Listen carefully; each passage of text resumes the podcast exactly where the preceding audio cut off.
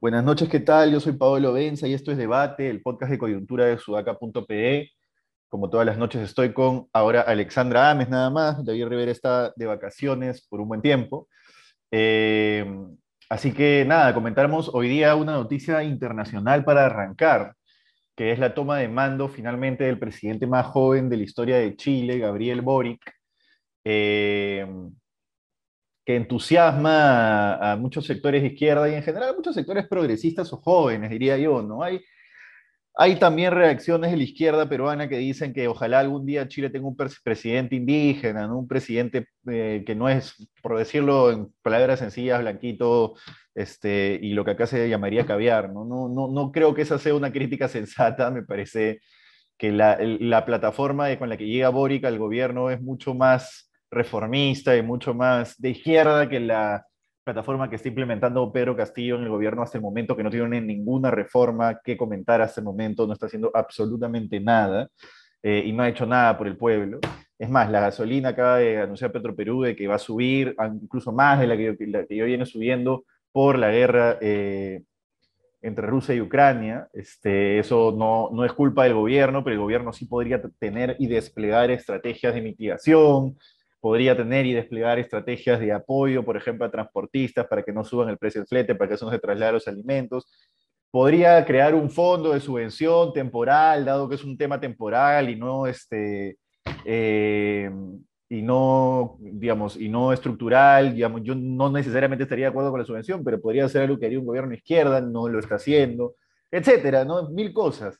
Eh, entonces, Boric, la izquierda, por decirlo de una manera moderada, progresista, eh, llega al poder en, en Chile. No, olvidemos que tampoco es que la, la derecha haya gobernado eh, marcadamente Chile en los últimos 30 años. ¿no? Han gobernado Piñera, sí, pero ha gobernado Bachelet también, y etcétera. No voy a hacer un recuento de la historia de Chile. Voy a destacar una frase que tiene Boric en su Twitter. La duda debe seguir a la convicción como una sombra Albert Camus.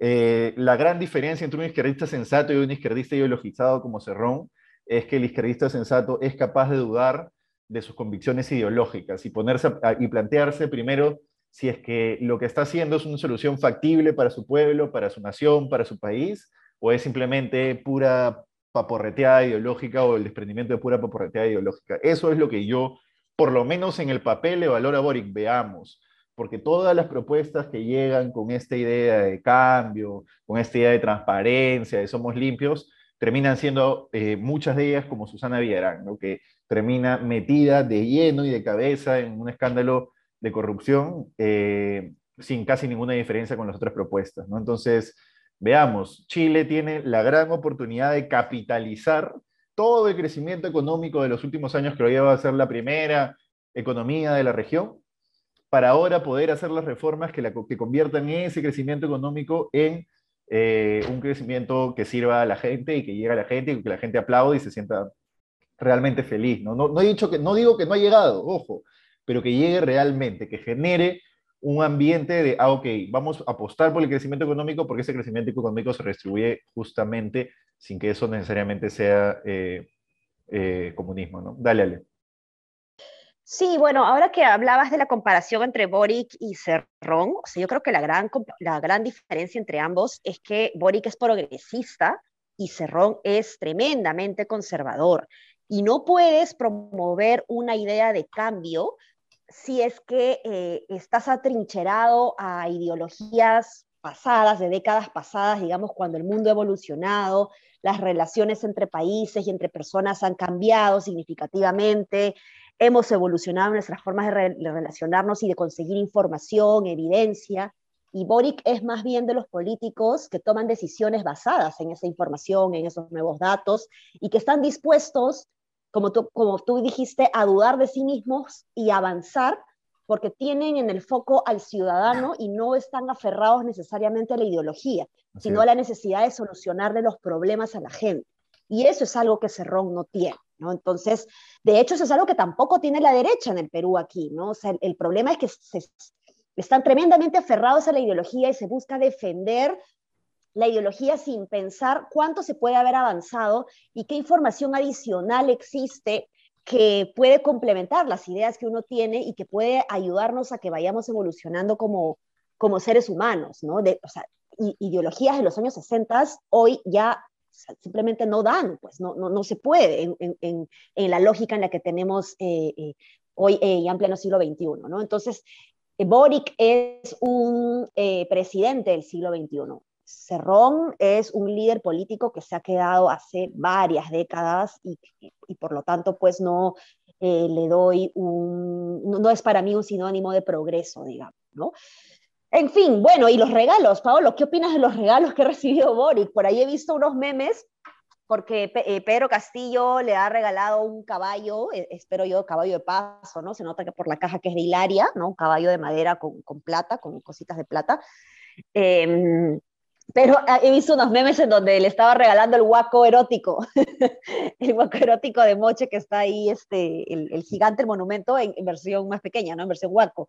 No sé si has visto ese, ese meme, estaba bueno. Pero bueno, y el ministro de Japón eh, le ha regalado a Boric un Pokémon. Sí. la, tortuga, la tortuga encima Squirrel, ¿no? Este, que la que dice vamos a calmar, ¿no? Bueno, no la, nunca dijo eso, el pobre Squirrel lo han asociado, digamos, a una frase que salió no sé en qué momento, este, pero, pero en donde eh, la gente ha, creído que se están burlando de él, ¿no? Porque es chivolo, ¿no? Pero no, para nada, yo no creo que Boric lo haya tomado así en absoluto, ¿no? Sí, no, a ver, eh, Castillo le regaló un caballo de madera con incrustaciones de plata y de cuero que debería ser artesano, ¿no? No, es un regalo que pasa, no, digamos, es un regalo, pues un regalo como otro de, de gesto diplomático que, que, bueno, por ahí leía, pero no soy muy experto en el tema, que no, el gesto diplomático tiene que tener alguna curiosidad y este no tiene, no tiene mucha, ¿no? Pero bueno, lo han hecho artesanos peruanos, en fin. El escuerdo que le regala Japón, Japón a, a Boric es, es, interesante analizarlo porque, o sea, interesante en, en, tono de broma, ¿no? Porque acá la gente lo toma como que es este infantil, ¿no? Pero en Japón, en realidad, el, el anime, el, el, manga, los dibujos animados, llámenle como quieran, este, no es una cosa de niños, ¿no? Es una cosa en general, es como una expresión de arte de la sociedad japonesa, digamos, ¿no? Entonces es tanto de niños como de adultos, para ellos no es, eh, no es una infantilidad, pero yo sí creo que el embajador japonés se lo ha regalado en un tono de, oye, tú eres el, el, presidente más joven de la historia de Chile y eres sobre todo millennial. ¿eh? Yo me he sentido bien viejo al, al, al ver ese regalo, porque he, he, hecho, yo veía claro. Pokémon cuando era bien, bien chico, bien chivolo, de hecho mis tardes eran ir al parque, venir y ver Pokémon mientras tomaba, tomaba lonche. Este, y claro, eh, eh, absolutamente para mí significó, oye, mira, esto es mi niñez, ¿no? Entonces me doy cuenta que la gente de mi generación ya está siendo presidente de países. En fin, oye, y un análisis, un análisis de fondo sobre Boric, el último el péndulo político de, América, de, Sudamérica por lo menos vuelve aceleradamente a la izquierda, porque Perú, Pedro Castillo, el kirchnerismo volvió en Argentina. Eh, en Brasil, Lula, entiendo, estaba punteando las encuestas. Eh, corrígeme, y, perdón, a ver, lo, lo, voy a ir volviendo mientras, pero Gustavo Petro, sí, sí estoy seguro, en, en Colombia estaba favorito y en Colombia nunca gobierna la izquierda, ojo, ¿eh? en Colombia nunca gobierna la izquierda, en Bolivia volvió a la izquierda. Este, Chile ahora con Boric a la izquierda. Falta Ecuador, que bueno, tiene un, mandato en curso, pero falta ver si después de ese mandato vuelve al correísmo o algo similar. Eh, Venezuela sigue en su desastre. Y de ahí tienes Uruguay y Paraguay, que bueno, no, no, son muy, no tienen mucho peso. En Paraguay sí nunca va a gobernar la izquierda jamás, eso sería imposible. Eh, y Uruguay ya está en otro momento, pues no, ya ellos tienen una democracia de otro tipo. En fin, pero el péndulo político, después de, haber, después de haberse desencantado de los socialismos del siglo XXI, por decirlo de alguna manera, eh, vuelve de nuevo después de gobiernos de derecha a la izquierda, y de gobiernos de derecha además fallidos, Macri, PPK, este, bueno, Áñez, que fue un gobierno no tan democrático, el propio Bolsonaro, que es un desastre, este, Piñera en Chile también, lo mismo, etcétera, ¿no? No sé si, si, si tienes algo ahí que decir. Sí, eh, es un buen punto. Eh, efectivamente hay una ola de izquierda y yo creo que se consolida un poquito precisamente por la pandemia, ¿no? De haber pasado a ser América Latina eh, una región, digamos, que creció muy rápido en la década pasada o durante la década pasada. es con la pandemia, pese a que ya se había evidenciado las desigualdades, es con la pandemia en donde realmente se vive de, con mucha crudeza, eh, no solo la desigualdad, sino la incapacidad del gobierno para asegurar condiciones mínimas de calidad de vida para las personas, ¿no? Eh, acceder a, un seguro de salud, acceder a un sistema de protección social es una condición mínima e imprescindible para un Estado de Derecho que busca eh, el pacto social, es, la lógica del pacto social, ¿no? Y, y creo que, que, que, esta ola se ha levantado, ¿no? Por ahí hay, gente que dice que nace a partir de, de, de, lo que nace en Chile, digamos, en el 2019, en las manifestaciones eh, chilenas a raíz de, eh, del, bueno, el metro, digamos, que es lo que hace que estalle todo allá. Pero en realidad es en la pandemia en donde se, se, se, vive realmente, donde la gente se da cuenta, digamos, con, con crudeza la necesidad de un Estado. Cuando cierra el mercado, es que te das cuenta, ¿y ahora qué hago? ¿no? Eh, entonces, eh, eh, creo que, ah, o sea, si la derecha quiere sobrevivir, o sea, tiene que repensar muy bien su agenda social. O sea, la, agenda social no puede ser, no puede seguir siendo una agenda propia o exclusiva de la izquierda. Imposible. Así como hablaba justamente de que hoy em, no puedes tener líderes eh, que, están ideologizados con, historias o ideas, digamos, de, las décadas de los 60, que son ya siete décadas atrás, digamos, previo a la lógica de la globalización. Lo mismo sucede con la derecha. No puede ser que porque alguien levante una bandera social ya te estén tildando de comunista o de socialista cuando, cuando es, oye, es lo mínimo que debe hacer un Estado, ¿no? Eh, son, ideas que deben preservar, así como la lógica también del libre mercado eh, y la necesidad de que los, las personas jurídicas, las empresas, las organizaciones puedan ah, generar valor económico y cada vez más valor social, valor ambiental, por supuesto que sí, con adecuadas regulaciones, pero, pero así como hay esto, digamos, esta lógica de que tiene que haber esto, también tiene que haber una agenda social, ¿no? Entonces, eh, eh, eh, estas dos ideas, digamos, no, no pueden ser ni contrapuestas ni exclusivas de, un lado del péndulo de la ideología política, ¿no? Confirmado, Lula continúa liderando las encuestas previas a los comicios en Brasil. Acá leo varias noticias. Entonces, bueno, en fin, eso.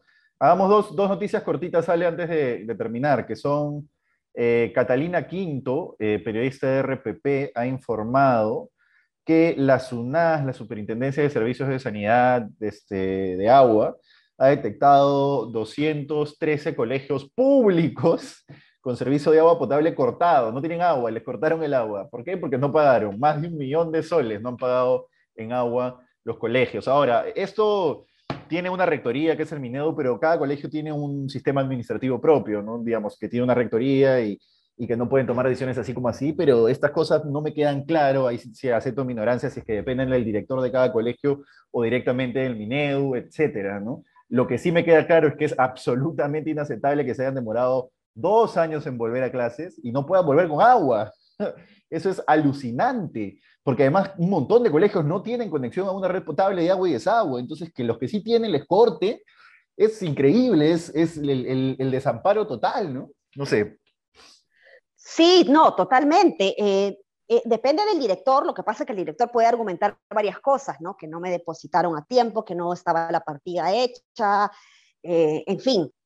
Pero en todo caso, lo que a mí más me llama la atención es que después de haber estado dos años cerrados, los locales no han podido eh, justamente asegurar, digamos, sanear sus, sus, sus, temas, digamos, de deudas, de problemas de mantenimiento. O sea, yo justamente cuando, cuando, hace dos años cuando se cerraron los colegios, yo decía que era el momento preciso para reparar todas las escuelas, todos los locales escolares, porque los directores decían, no, no, no es suficiente dos meses para, para, reparar los colegios, entonces necesitamos más tiempo. Ya, pues en la pandemia han tenido bastante tiempo para reparar eh, eh, eh, y, mantener, hacer un mantenimiento adecuado y no se ha hecho. Y eso ahí se ha tenido partidas este, presupuestarias ya agendadas, digamos, disponibles, ¿no? Entonces, realmente llama la atención. Esto es un producto de una pésima gestión de los directores de colegio, pero que también recae a la dirección de, de la UGEL, ¿no? Esto es algo que no debería pasar así tan fácil.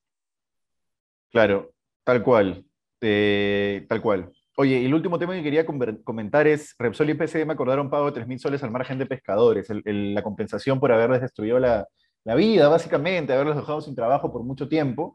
3.000 soles la pactan Repsol y PCM, ¿no? 3.000 soles eh, no alcanzan para, cubrir lo que, les han, lo que les han destruido estos pescadores, ¿no? que van a tener que muy probablemente recolocarse en otros puestos.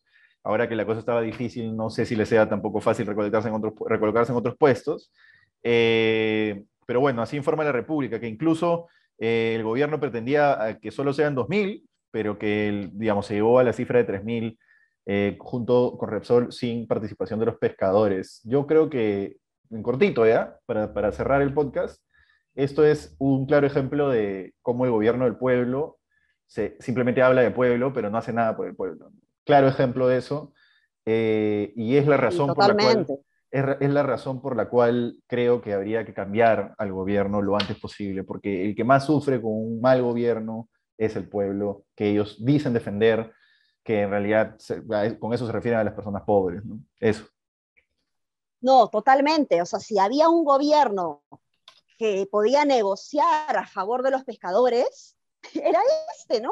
Y, y, y bueno, en fin, este, no, no, no se ha previsto además un enfoque ahí de, de desarrollo de capacidades que me parece fundamental para mm, fortalecer un poco la, productividad y, mejorar la, la, capacidad de, producción tecnológica, digamos, que pueden tener, la conversión tecnológica que pueden tener los pescadores artesanales para mejorar su producción, ¿no? Y por lo tanto su competitividad. Pero, pero bueno, no, es que ya eh, esto es el, problema de este gobierno, ¿no? Que eh, eh, es un indicador entre varios, digamos, en donde nos, nos está señalando de que realmente no, no, no, es un gobierno que esté necesariamente interesado en, en hacer cambios a favor de, del pueblo. Así es, no creo que no solo no esté interesado, sino que no tiene la capacidad de hacerlo, ¿no? porque la incapacidad de gestión es el, el peor enemigo del de, pueblo, ¿no?